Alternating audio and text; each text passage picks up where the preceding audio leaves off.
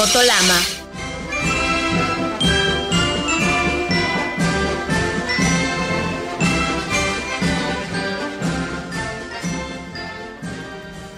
¿Qué tal amigos? Qué gusto saludarles. Bienvenidos a una edición más de Auto y Pista.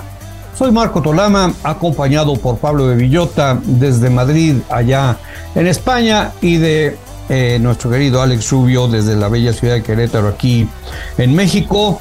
El día de hoy, pues ya se imaginarán, platicaremos del Gran Premio de Hungría, pero antes que otra cosa, les quiero agradecer como siempre su compañía a través de W Radio, de W Deportes, si nos escuchan en su auto, a través de las aplicaciones, de, la, de las plataformas digitales, de las frecuencias. Gracias, gracias por, por acompañarnos y a quienes ya gustan esperar del podcast, les mando un saludo también muy especial a nombre de Alex y de Pablo. Así que bueno, pues eh, también, Pablo, gusto en saludarte. Gracias por acompañarnos nuevamente el día de hoy. Un gusto para mí, como siempre, querido Marco, y para todos los que nos siguen aquí en Auto y Pista. Mi querido Alex, ¿cómo estás? Mi querido Marco, Pablo, amigos de Auto y Pista, pues con, con el placer de siempre, eh, con el gusto de siempre. La verdad es que un buen fin de semana, por supuesto que la fórmula se atrapa, pero, pero no nos olvidemos de Iowa y la carrera de Pato de ayer y lo que faltan unos minutos por arrancar la segunda del fin de semana, porque creo que vale mucho la pena también. Ciertamente, ciertamente, además, bueno, la gran actuación de, de, lo que lleva Pato del fin de semana ahí en IndyCar, ahí también habría que platicar un poquito lo bien que lo está haciendo McLaren en la Fórmula 1, lo complicado que está McLaren en, en IndyCar, una categoría tremendamente competitiva, pero Pato sacando la casta y el resultado. Como tú comentas, Alex, en unos minutos más arranca la carrera ya en Iowa, la segunda del fin de semana, misma que ganó Pato el año pasado, esa segunda ahí en Iowa, y esperemos que repita el resultado. Él pues previene que no porque ganó el año pasado va a ganar este, pero que le va a echar todas las ganas. Y también con lo de Dani en poco, ¿no? Un fin de semana en que hace tres carreras, ha estado muy ocupado y ojalá, bueno, en estas seis últimas que faltan camino a los playoffs pueda entrar a esa tan importante eh, parte del, campeonato de, de, NASCAR. Pero bueno, vamos a entrar al tema del Gran Premio de Hungría. Como comentas, Alex, Pablo, un gran premio interesante por varios ángulos que, que se le pueda ver, pero también antes vamos a escuchar una crónica que la producción del programa nos tiene preparada. Sergio Pérez pisó el podio después de una remontada en el Gran Premio de Hungría de la Fórmula 1. Este domingo, en la fecha 11 del Mundial Automovilístico, Max Verstappen se llevó una victoria más. Lando Norris de la escudería de McLaren se posicionó en segunda posición, mientras que el piloto mexicano completó el podio terminando en tercer lugar. Checo Pérez, tras haber tenido un accidente en la primera práctica libre y haber arrancado en el noveno cajón de la parrilla, el tapatío ganó lugares con un excelente manejo de su monoplaza de Red Bull, lo que hizo que terminara entre los primeros tres pilotos del Gran Premio. Con este resultado, la escudería austriaca logró un récord de 12 victorias consecutivas, el cual había sido ganado por McLaren en 1988 con 11 triunfos al hilo. De esta forma, el equipo de Christian Horner se reafirma como el mandamás de este año, pues la escudería acumula 452 puntos del campeonato de pilotos. En segundo lugar se encuentra Mercedes con 223 unidades y posteriormente Aston Martin con 184. Verstappen mantiene su liderazgo con 281 puntos en el campeonato de pilotos, por lo que en las próximas carreras se podrá definir su tercer mundial de la Fórmula 1 mientras que Pérez acumula 110 unidades. Detrás de él se encuentra Fernando Alonso con 139 y Luis Hamilton que se acerca al español con 133. Informó Camila Camacho. Bueno, ahí tienen ustedes, pues eh, la verdad de las cosas, eh, había un ánimo muy especial. Eh, no sé qué opines Pablo, qué opines Alex respecto a que pues eh, Lewis Hamilton sacó la posición de privilegio Em, y, después de una larga sequía en este departamento y, bueno, pues eh, arrancando ahí en la primera fila con Max Verstappen, que a quien eh, comentaba Pablo fuera del aire antes de iniciar el programa y Red Bull eh, parecía que les estaba, o, más bien se veía que les estaba costando un poco más de trabajo llegar con el mismo dominio que habían tenido desde el primer eh, fin de semana de carrera, con, con Max ahí adelante, con Checo ahí adelante, principalmente Verstappen encabezando las, las, eh, las prácticas y, desde luego finalmente obteniendo la posición de privilegio para arrancar la carrera. En esta ocasión se la arrebató Lewis Hamilton, levantó por supuesto las expectativas al cielo, pero también el resto de la parrilla estaba, estaba muy, muy interesante. Ahora, por supuesto, ustedes como aficionados eh, ya conocen el resultado. No pudo concretar con, con una victoria. Se la lleva nuevamente Verstappen y además, bueno, con, después de un gran trabajo de Norris, está el resultado de, Checo Pérez, que me parece, Pablo, eh, Alex, eh, amigos, que le hacía muchísima, muchísima falta. Y, esperemos que esto pues le dé el momentum que necesita y la fuerza para continuar igual, porque como se ha comentado, cuando se tiene un compañero de equipo, si este es tres décimas más lento que el, que el número uno, son malas noticias. Checo tiene que estar pegado todo el tiempo a Verstappen en los tiempos, porque como comentaban por ahí en las redes sociales, que son a veces tan complicadas, prácticamente siempre que, que, que ganara Verstappen, Checo tendría que ser el, el segundo lugar, ¿no? Sí, yo creo que eh, hoy se puede hacer una, lectura un poco positiva de todo lo que es la situación de Checo, en el sentido de que saliendo desde lo atrás que tenía que salir y con la enorme dificultad que tiene adelantar en Hungría, que es uno de los circuitos, como sabemos, más difíciles de adelantar a lo largo del año, realmente si descontamos toda esa diferencia, en ritmo de carrera, el ritmo de Checo ha estado sensacional.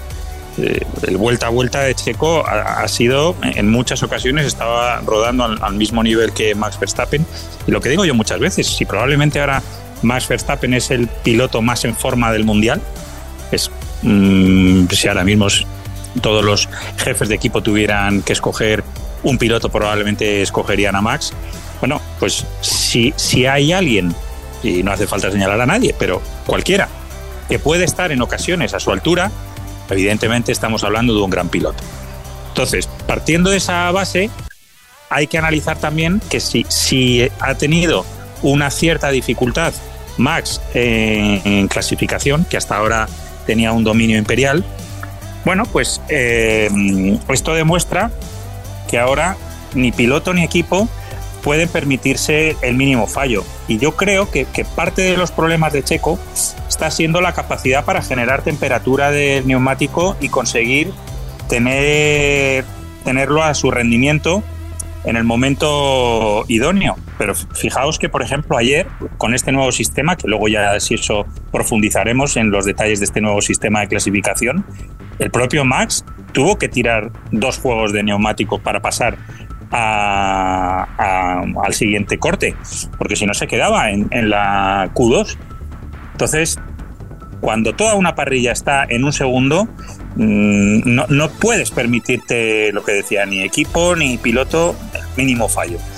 Y ahí tenemos, por ejemplo, el caso más paradigmático es imposible. Tenías casi en la parte final de la parrilla a George Russell y en pole a Hamilton con Mercedes.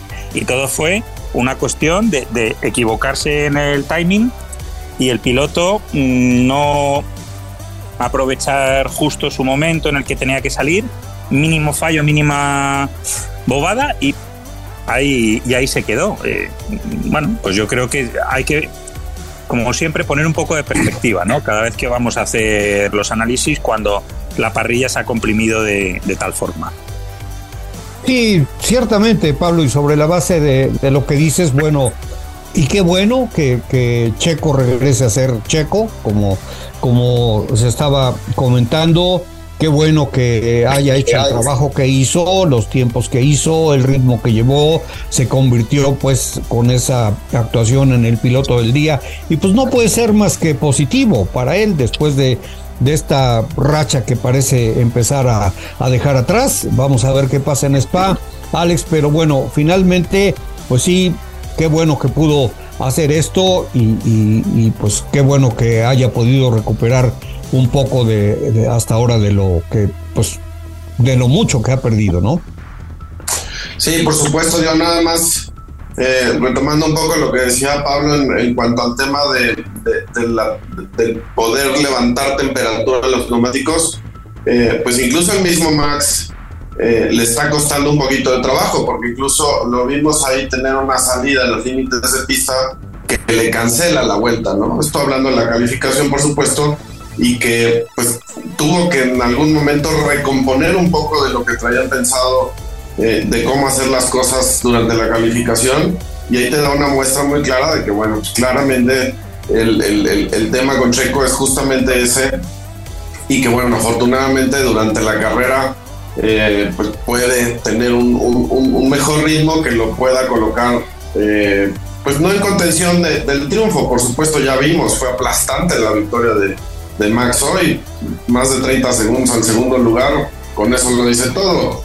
Eh, pero bueno, de alguna manera va mostrando sí el hecho de que Checo necesita pues tener una mejor posición de salida para tratar de estar más adelante en la carrera y poder quizá pelear por, por el triunfo. Ahorita está difícil, pero me parece que el, regresar al podium, el haber tenido, eh, pues quizá eh, sí, de las mejores actuaciones de Vale, el piloto del día, eh, gracias a, las maniobras que hace Checo y a lo que hace Russell, creo que también pues la carrera tuvo un poco de emoción porque lo demás estuvo un poquito eh, pues vamos, no, no, no, no, tan emocionante como se hubiera esperado. Así que eh, bien por Checo. Y creo que la otra, el otro factor que también eh, pues era tomar en cuenta en el fin de semana era justamente el regreso de Daniel Ricardo, porque pues se ha especulado mucho, se ha hablado mucho al respecto.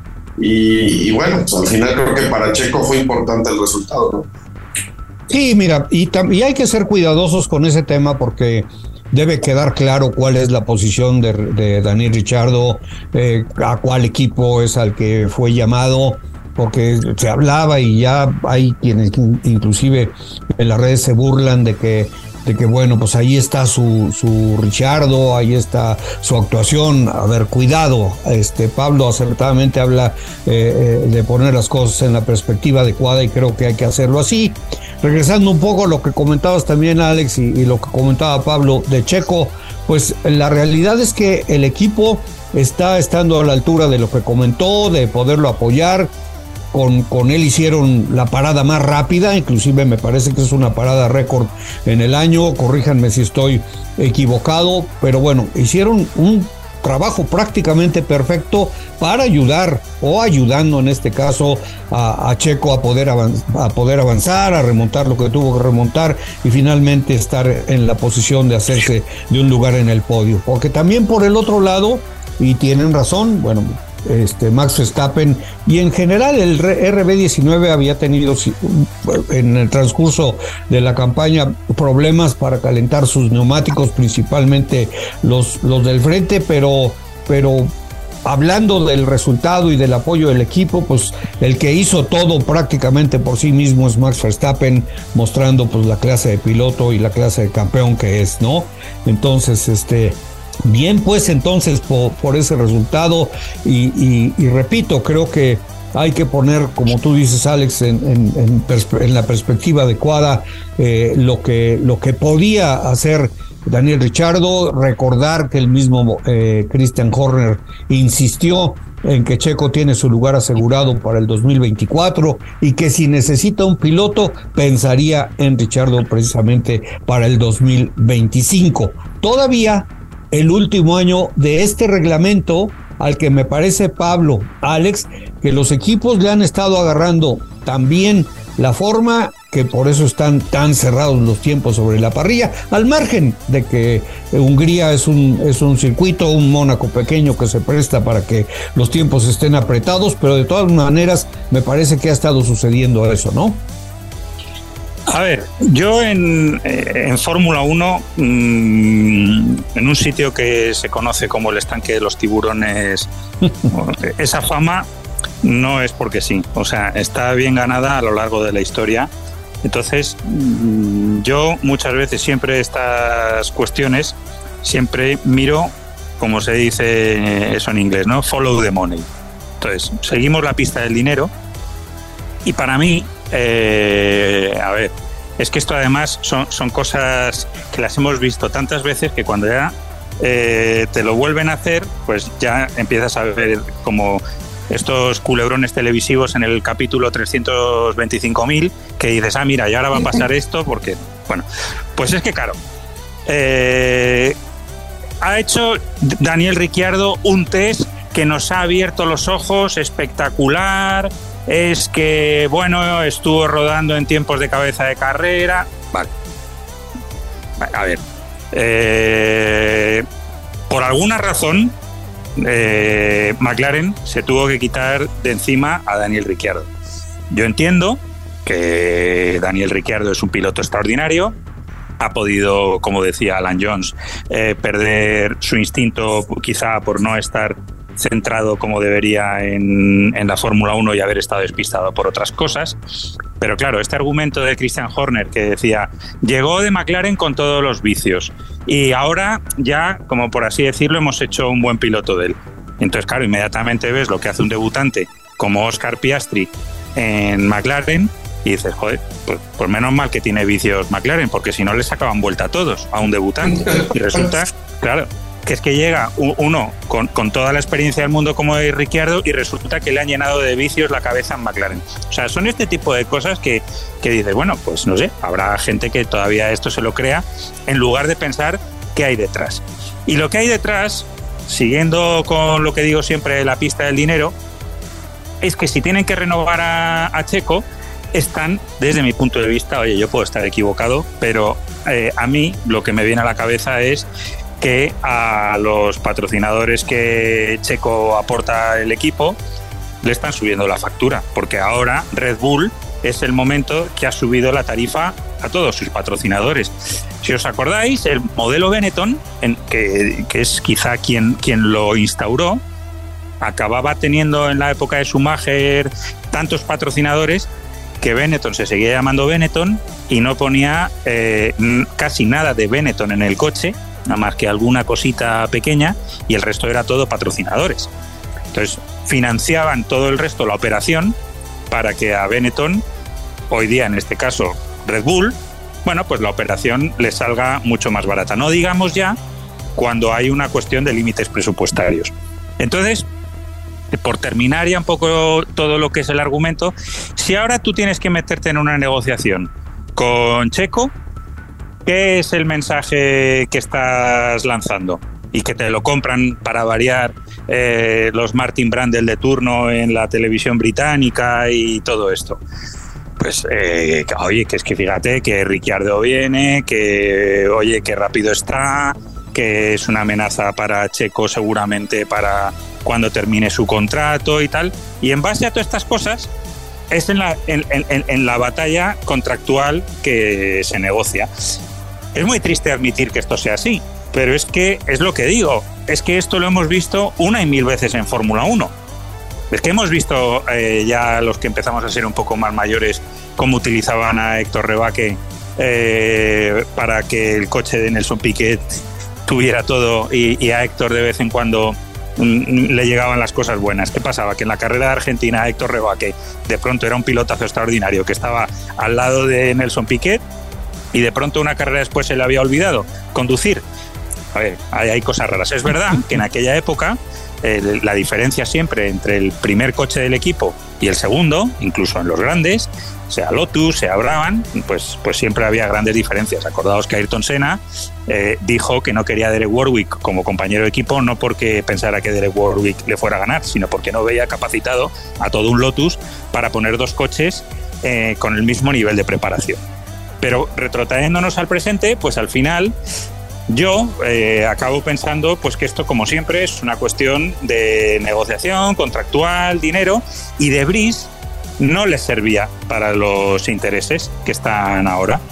Y los intereses son que, ese segundo eh, volante que vaya a haber en Red Bull, mm, no Checo eh, ni cualquier otro, es a, ver de qué manera sacamos más dinero. Porque igual en una de esas también pueden estar utilizando a Ricciardo. Ricciardo está encantado porque tenía su carrera deportiva terminada y de repente esto puede ser pues el acicate para volver a emerger y, volver a encontrar un, un, espacio profesional dentro de la Fórmula 1. Pero bueno, ya hemos visto que fue una cuestión de décima, bueno, ni décimas, estaban en la misma décima respecto a su noda, que uno se quedó en el corte y el otro no, por una posición y, estaban en la misma décima. Por poner contexto, ¿no? Entonces, bueno, yo, yo, yo siempre creo que es bueno que se sepa que, que al final, al final, al final, eh, el, el, tema de, de, lo que es una negociación de un contrato, las jugadas sucias que se puedan hacer por el camino a lo largo de la historia de la Fórmula 1 son incontables. Sí, el estanque de tiburones. Bueno, ya que dices eh, la, expresión eh, en inglés de follow the money, pues eh, la completamos. la razón, pues porque money talks, ¿no? El dinero es el que, el que habla. Entonces, pues sí. también lo platicaba un poco lo de lo de Richardo y las expectativas tan elevadas. Has dado unas razones muy claras también de por qué suceden esas cosas. Eh, pues estaba la situación de que del equipo al que iba, ¿no? Un equipo pues que volvió a mostrar que es uno de los, de los equipos menos competitivos o el menos competitivo en este momento de la parrilla. Entonces, la tarea para un piloto que venga a tomar el asiento, pues es, es cuesta arriba a 100%, ¿no, Alex? Sí, por supuesto, pero también eh, digamos, en, otro ángulo del, tema del dinero, pues también lo que puede representar en algún punto el reconsiderar la venta, ¿no? De Toro Rosso, de Alfa Tauri, ¿no? Eh, y que al final, pues el próximo año llega Loren Mekis, ¿no? Que hay un cambio, digamos, dentro de la estructura eh, y, y, tratar, pues, de presentar como la mejor versión, como para también tratar de sacarle, pues, un poco más de jugo a ese limón, ¿no? Este, porque me parece que, también puede ir un poco por ese lado.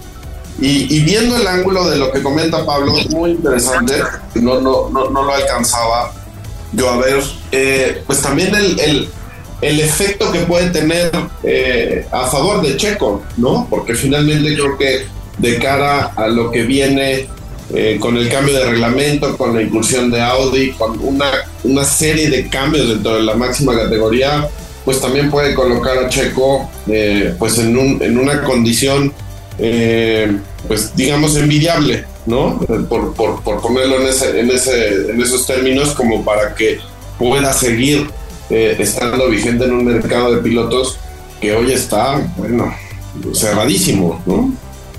Sí, aunque también te voy a decir, Alex, en eso que comentas, también tienes razón.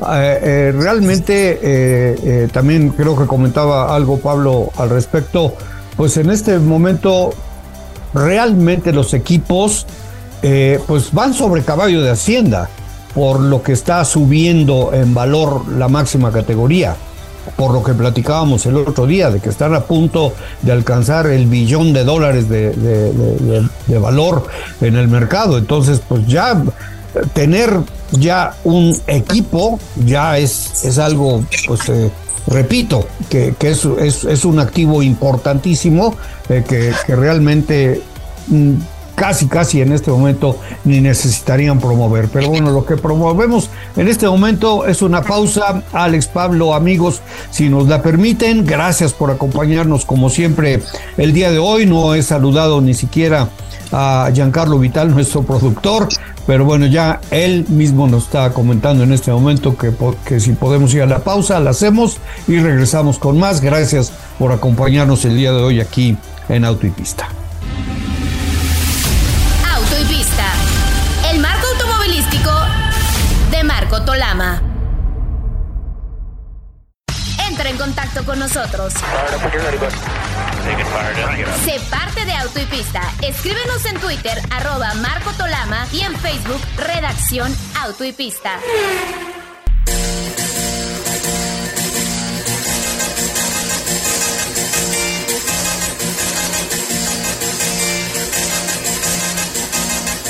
Bueno, pues estamos de regreso nuevamente y agradeciéndoles. Soy su servidor Marco Tolama, acompañado por Pablo de Villota desde la Bella Madrid en España, Alex Rubio desde Querétaro aquí en, en México. Y bueno, mencionabas, eh, Alex, pero también lo mencionaba eh, Pablo, Oscar Piastri.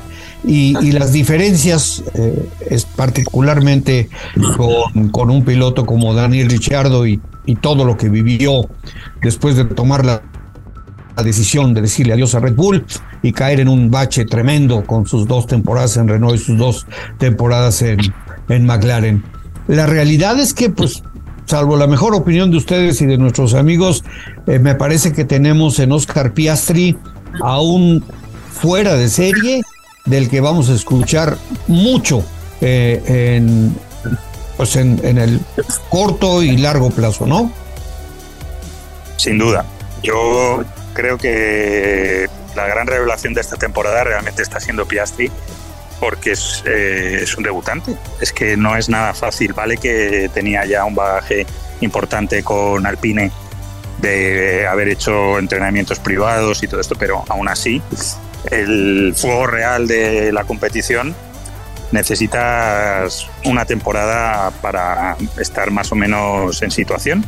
Y, él ya ha habido varias carreras que está ahí a la décima con Lando Norris, que incluso hasta el propio doctor Helmut Marco dice que es ahora como el piloto a seguir. También un poco lo dirá por enredar, ¿no? Pero vamos, es indudable que Lando Norris es uno de los pilotos que en el mercado está la cotización al alza. Bueno, pues si, si alguien ya con la experiencia de, creo que esta empezaba a ser la quinta temporada de Norris en Fórmula 1. Bueno, pues si alguien como Norris está con un debutante teniéndolo totalmente ahí a la espalda, pues yo creo que eso lo dice todo. Pues mira, Pablo, ahorita que comentas esto, creo que eres una de las personas más calificadas para comentar al respecto. Los, eh, los británicos presumen muchísimo a sus ingenieros, a sus diseñadores, a sus aerodinamicistas, etcétera, etcétera, etcétera. Pero también creo yo, eh, poniendo ahí el dedo un poquito en una llaga que por el momento no existe realmente porque no les duele, eh, ¿qué tanto han aportado o ha aportado el, el material humano que ha venido de Australia y de Nueva Zelanda a todo, principalmente a lo que es la máxima categoría, Pablo. Sí, sí, sí, es que, a ver, eh, el talento a, en la otra, como se dice, Town Under, el, hecho, particularmente en Nueva Zelanda, yo creo que es un caso relativamente similar al de Finlandia. Es decir, es, un país eh, con muy poco tráfico, muy pocos habitantes, con unas carreteras eh, de caminos de tierra con grava preciosos, muy difíciles. Y claro, ahí que todos los pilotos eh, al final, desde muy chiquitos, empiezan a tomar contacto con, bueno, con esa capacidad de conducir sobre caminos de tierra, de grava. Bueno, yo creo que se junta un poco todo y al final dices, bueno, no es casualidad que países tan pequeños como Finlandia, Nueva Zelanda, eh, den, den esa cantidad de pilotos, siendo tan pocos habitantes, pero yo creo que algo hace el país. Y en el caso de Australia, yo creo ya que directamente es que es un país tremendamente volcado al deporte, que también si, si observamos en muchas disciplinas, tenis, eh, en los Juegos Olímpicos, siempre por así decirlo, Australia, en función de, de lo que es su población, tiene un, un, ratio de medallas muy por encima de, de, lo que es la media en función de los países, ¿no? De, por, por la población. Entonces, el automovilismo y el motociclismo, por ejemplo, pues no es una excepción. Porque yo he estado, por ejemplo, en Australia y, y el motociclismo no es uno de los deportes estrella del país y sin embargo cuando analizas el, porcentaje de campeones del mundo, de pilotos de élite que tiene Australia, pues, pues podría pensarlo. O sea que yo creo que se juntan un poco las dos cosas y que serviría también un poco de modelo a otros países para que se viera, porque ahí hay mucho de lo que digo yo siempre. La calidad al final surge de la cantidad mm, que haya eh, nativa, local, eh, aborigen, por así decirlo, eh, con los términos un poco de Nueva Zelanda. Es decir, cuando tienes una base muy, muy amplia, no toda esa gente va a llegar a la Fórmula 1, pero sin embargo es un nivel ultra competitivo para toda la gente desde chiquitos. Por ejemplo, el karting. Pues es que el, karting en estos países es fortísimo y muchos son de distintas edades, muchos no, no tienen pensado nunca llegar a la Fórmula 1, pero cuando van a emigrar estos pilotos fuera, vienen ya muy, muy bregados, vienen muy fuertes. Y yo creo que ahí, ese es un poco el, secreto, ¿no? Sí, aunque, aunque no nada más eh, comentaba de los, de los pilotos, eh, Pablo, porque también hay una gran cantidad de ingenieros y bueno, pues tenemos a un Bruce McLaren y, tenemos a, aerodinamicistas, ingenieros que vienen de, de esta parte del mundo, los mecánicos, inclusive que son muy codiciados en los equipos que vienen también de esta, de Down Under, como, como tú comentas, Pablo. Entonces, este, pues vaya, esa característica la acabas de, resumir eh, muy bien, pues tiene que ver mucho con la materia prima, ¿no? Entonces, si la materia prima es de, es de gran calidad, pues todo lo que venga después lo tiene que ser también, ¿no, Alex? Sí, definitivamente. Creo que en el caso específico de Piastri, eh, pues dos fines de semana consecutivos de alguna manera ya eh, reafirmando, ¿no? Eh, el, talento y de repente también para mí es un poco inevitable, ¿no? El, acordarme un poco de todo el papelón ahí este, que se vivió en, en, Alpine, eh, pues con, el dejar ir a, Fernando y después pensando que tenían a Piastri y que seguramente creo que hubiera aportado pues algo más de lo que se está haciendo hoy, eh, con, tanto con Ocon como con Gasly, ¿no? Así que sin duda Zach Brown eh, debe estar pues dándose palmaditas, ¿no? Este, solito eh, felicitándose por, por haber hecho lo que hizo, porque al final, pues entrar en todo este tinglado legal, ¿no? Eh, para hacerse, digamos, con, con, el contrato de Piastri, pues ahí está, ahí está plasmado el, el, porqué de las cosas. Y qué bueno, qué bueno que le ponga también eh, pues la presión suficiente a Norris, ¿no? Este, porque a veces también hay quien gusta, ¿no? De, de, sobredimensionar a veces las capacidades de uno eh, y, minimizar a otros. Y la verdad es que en el caso de lo que está ocurriendo en McLaren, pues para ser un debutante está siendo extraordinariamente bueno. Sí, definitivamente, bueno, pues está a la vista. Me parece que Lando Norris ha sido muy afortunado en terminar en dos carreras consecutivas ahí en el podio, que ha podido superar a Oscar Piastri, porque si de repente en esas dos carreras hubiese sido a la inversa, bueno, ya me imagino eh, lo que estaría empezando a suceder. Ahora, también, por ejemplo, Alex Pablo, me voy al tema de, Ferrari.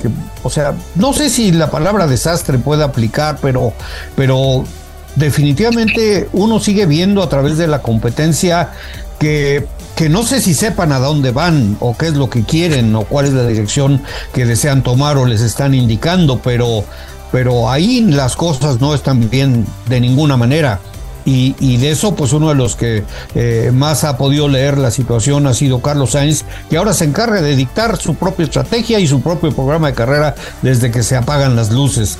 Y, está teniendo ahora, como anteriormente quizá no pasaba, eh, eh, pues un relativo buen resultado. Al mismo tiempo que cuando Charles Leclerc dice que quiere hacer algo, le dicen que se espere. Entonces, ¿qué está pasando ahí? Pues es una gran interrogante. Pablo, tú nos podrás ayudar con eso. Pero también, ¿qué ha pasado con Aston Martin? ¿Qué pasa con ese bache eh, eh, al dejar de ser los, o sea, grandes protagonistas de los fines de semana? Y, el otro también, entre comillas, que podríamos llamar desastre de lo que está sucediendo en Alpine. Cambian a nuevamente ahí a una de las cabezas y, pues eso siempre de hacer camino al andar te puede eh, hacer encontrar con muchas sorpresas, ¿no? Sí, esto yo creo que, lo que demuestra es eh, hasta qué punto en la Fórmula 1 pues las decisiones equivocadas se pagan caro. Y, a mí, mm, bueno, me, criticaron hasta decir basta cuando dije que era un error lo de, haber prescindido de Matías Binotto. Que lo que había que haber hecho es aprender sobre esos errores, trabajar, pero que, que la senda y el camino que llevaba Ferrari era bueno. ¿Alguien ahora se puede extrañar que el equipo esté desnortado cuando en el transcurso mm, de seis meses has prescindido del director del equipo que además encima es líder técnico, David Sánchez, que es el jefe de aerodinámica, eh, prescindes de, alguien, eh, además, que está en la rumorología desde la mitad del año pasado, o sea, tú estás yendo a trabajar y estás leyendo todas las mañanas que, tu puesto peligra. Bueno, pues así quien va a trabajar un poco con, estabilidad y con orden y concierto. Es, imposible. Entonces, pues claro, al, final esto no nos puede sorprender. Lo que ha demostrado Ferrari este año puntualmente es que el coche en sí muy malo no tiene que ser, cuando puntualmente es capaz de hacer incluso poles. Es decir, un coche que es rematadamente malo ni en sueños puede eh, aspirar a hacer una pole. Bueno, pues de vez en cuando Ferrari ha estado rondando el, poder hacer poles y bueno, y ahí con Leclerc ha estado. Y, luego los problemas que tiene de desgaste de neumáticos de repente eh, se solucionan en Silverstone casualmente al mismo tiempo que se solucionan los problemas de McLaren. Y los equipos que tenían menos problemas con el desgaste de los neumáticos, Red Bull y Aston Martin, los más perjudicados. Bueno, pues eso ya es otro tema aparte que se puede también profundizar en ello. Pero lo que es un hecho es que Ferrari, mm, al final, el, el desconcierto tiene una raíz. Y por mucho que quiera ahora poner remedio Frederic Basser, pues es un tema que le va a costar como mínimo año y, poco. Va a ser un año. A ver que no sean dos, porque tienes que fichar a la gente. La gente cuando se va de sus equipos tiene obligado estar eh, el periodo este que le llaman de gardening leave, es decir, que esté ahí como en barbecho durante una, buena temporada y, que luego hagan su trabajo y se vean los frutos de ese trabajo. Bueno, pues todo ese proceso al final mm, no se hace nunca en menos de año, año y medio. En fin, eh, es por poner un ejemplo en Ferrari, pero si luego vemos el caso de Alpine, bueno, pues claro, eh, Luca De Meo al final tiene que simplemente hacer una lectura de la situación. Vamos a ver, nosotros el año pasado teníamos bajo contrato a Oscar Piastri y a Fernando Alonso. Y este año tenemos a Esteban Ocon y Pierre Gasly. Bueno, con todo el respeto para Pierre Gasly y para Esteban Ocon, yo creo que es una dupla de pilotos inferior a la que podría suponer eh, Fernando Alonso y Oscar Piastri, a tenor de lo que estamos viendo este año. Eso por el punto de vista deportivo, pero luego desde el punto de vista comercial, si Alpine quiere ser una marca global, como pretende, y vender coches por todo el mundo, pues parece un contrasentido eh, tener como embajadores de marca desde el punto de vista comercial a dos pilotos franceses, cuando se supone que ese es el único mercado que tienes ya conquistado, el de Francia, y que de hecho es el sitio donde eh, es el único sitio del mundo donde ese coche se ha vendido relativamente bien, que por cierto es un gran coche, todo dicho de paso. Pero, pero claro, al final, pues no le queda más remedio a Luca Di Meo de decir, bueno, a ver, Mm, todo tendrá una explicación, pero yo la realidad es que a usted, señor Lauren Rossi, le he fichado hace dos años y dos años después la fotografía de la película de la empresa a nivel comercial y deportivo en el equipo de Fórmula 1 es la que es. Bueno, pues al final pues eh, es obligado a hacer cambios porque si no, lo que se dice siempre en las empresas, si no haces ese cambio, el siguiente cambio ya va más arriba todavía, que es a la propia cúpula con Luca Di Meo. Entonces, bueno, eh, al final también eh, se exige mucho a los pilotos y es tremendamente cruel y, no hay nada que permita el mínimo fallo, pero también a nivel de gestión es lo mismo.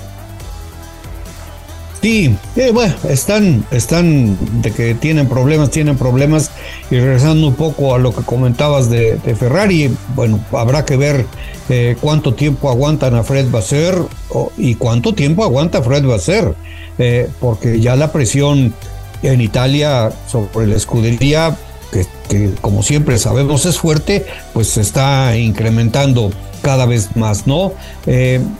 y bueno, vamos a ver, finalmente eh, quizá hay quienes vean con ya este con, con muchas ganas eh, que llegue el Gran Premio de Bélgica y que llegue también junto con este al, caer la bandera de cuadros el, el parón de verano para, para recuperar un poco eh, la calma, para respirar, para analizar, en fin, para poder regresar con las, con las pilas cargadas, pero pues ni más ni menos que al Gran Premio de Italia en Monza, ¿no?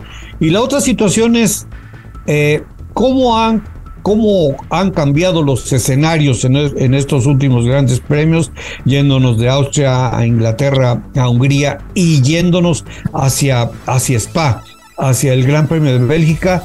que me parece, eh, Pablo y Alex, eh, por supuesto que, que se llega con otra nubecilla ahí medio, medio oscura por el tema de la seguridad qué es lo que va a pasar y además también con la posibilidad, como pasa en estos momentos, en esta época de, verano, con el tema de la, de la lluvia, ¿no? Que, ha causado a veces tantos problemas ahí en la misma spa y nos ha dado situaciones inclusive que han rayado en lo ridículo. Así que bueno, pues no sé, eh, Alex, ¿qué opinas de, de Austria, Silverstone, Hungría, Spa?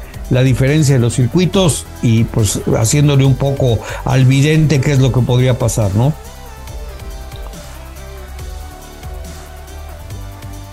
Alex. Aquí andamos, aquí andamos. Mira, pues creo que creo que ha sido un buen un buen este periodo, digamos, de esta temporada fuerte europea. Eh, sí, con pistas con algunas características que, que, que difieren unas de otras y que de alguna manera pues también eh, deja muy claro, ¿no? Eh, dónde está hoy Red Bull y, las posibilidades que tiene, eh, pues ya en, un, en, una situación bastante distante, ¿no? En términos de puntos en, el campeonato. Mm, pero bueno, vienen, vienen carreras que todos, todos esperamos de alguna forma, ¿no? Spa. Y como dices, la parte de la seguridad, que creo que es algo pues que sí, es, efectivamente esa, esa nubecilla que, que, está ahí, ahí no sé si alcanzaron a ver algunos como eh, bocetos, ¿no? De lo que podría ser eh, los, los monoplazas con, con, algunos deflectores justamente para evitar un poco el, tema del, spray, ¿no? en condiciones de lluvia. Eh, pero bueno, esto lo veo más como una idea que creo que se va a quedar ahí en el aire, no creo que realmente llegue a, llevarse a la práctica, al menos en, un futuro cercano. Y bueno, pues ojalá Spa nos permita, al menos en la parte del clima, pues no, no padecer lo que como bien has, has, apuntado, ¿no? Eh, en, situaciones que apuntan a veces hasta lo ridículo y, esperemos que sea una, pues una buena carrera, ¿no?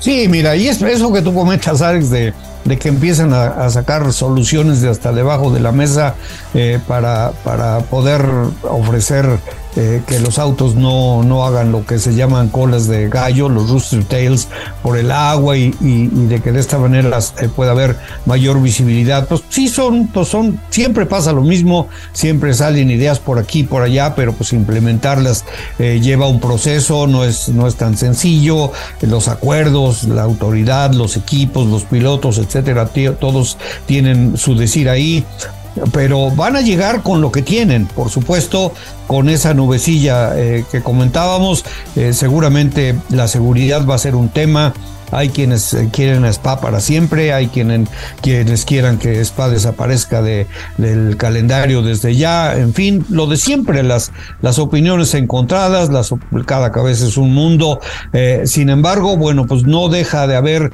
un, un punto de, de discusión, un punto de drama en, en, lo que nos está ofreciendo esta temporada la Fórmula 1, ¿no? Y Pablo, bueno, pues eh, como siempre el tiempo nos está ganando, pero me encantaría escuchar eh, un, comentario tuyo eh, por finalmente de lo que has platicado del, del Gran Premio del día de hoy en Hungría, qué te deja y qué miras hacia Spa, que es el tema que estamos tocando en este momento. Bueno, eh, yo creo que al final la cuestión esta de, del cambio a mitad de temporada de los neumáticos, de las carcasas de Pirelli, va a traer cierta polémica, porque, claro, mmm, cuando se dice que se han metido a mitad de temporada, cosa que no se explica muy bien, es decir, los neumáticos siempre Pirelli los desarrolla la temporada anterior y se permiten una serie de entrenamientos eh, que, se, que, se, hacen a lo largo de la temporada, quizás sean los únicos entrenamientos libres que pueden tener los equipos a lo largo del año. En ese famoso test de neumáticos para la próxima temporada, pues es donde se supone que Ricciardo deslumbró. Entonces, al final, eh, dices, ¿has metido unos neumáticos ahora por unas razones de seguridad que en principio los tenías puestos para la próxima temporada y, dices que es porque los coches han bajado del orden de dos segundos por vuelta, pero si ya lo sabías que eso iba a pasar. De hecho, por eso lo estuviste desarrollando un nuevo tipo de carcasas. Claro, luego es demasiada casualidad que haya eh, los equipos que concretamente Ferrari y McLaren más sufrían con el desgaste, de pronto ahora no sufren.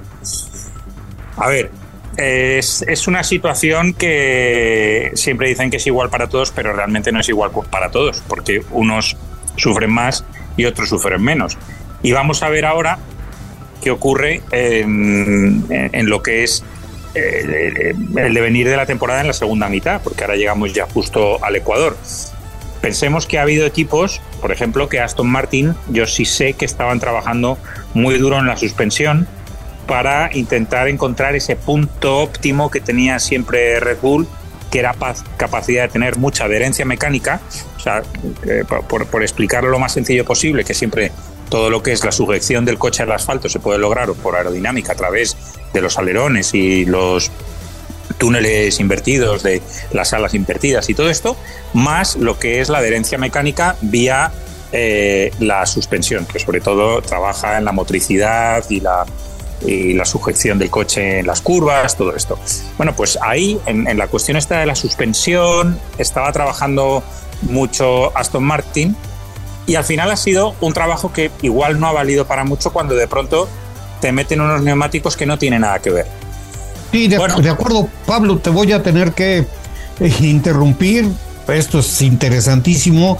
Sin embargo, bueno, pues ya, se, ya el cronómetro se nos vino encima, se nos ha terminado el tiempo. Para Pablo, variar. muchísimas gracias. Pues ahora sí que hay que ver lo que pase en Spa, Alex, por supuesto, eh, también eh, eh, qué es lo que, lo que pase con, con Checo Pérez, que bueno, puede respirar un poco con los puntos sumados el día de hoy y, y sobre todo en el tema de su, de su situación. Así que bueno, pues Pablo, muchísimas gracias por acompañarnos como siempre el día de hoy y estaremos platicando de Bélgica el próximo domingo, si te parece. Claro que sí. Un abrazo muy fuerte a todos, que siempre es un gusto. Buena semana para todos. Alex, nos vamos. Un abrazo para ti. Buena semana también para ti. Otro de vuelta y nada más para considerarlo. Otra vez se nos viene el tema del límite de presupuesto. Eh, creo que vamos a también tocar este, este, este tema las próximas semanas. Pero en fin, un abrazo. Nos escuchamos la próxima semana. Como dice Pablo, follow the money. Seguir el dinero para ver para dónde va y si se pasan o no. Bueno, Muchas gracias, gracias a Giancarlo Vital, nuestro productor, pero como siempre, gracias a todos ustedes por su compañía, por eh, acompañarnos en cada edición de Autopista. Soy Marco Tolama, invitándoles a que, por supuesto, el próximo domingo podamos gozar nuevamente de su compañía. Así que muchas gracias, pásenla bien, cuídense mucho. Hemos cruzado la Auto y pista, el marco automovilístico de Marco Tolama.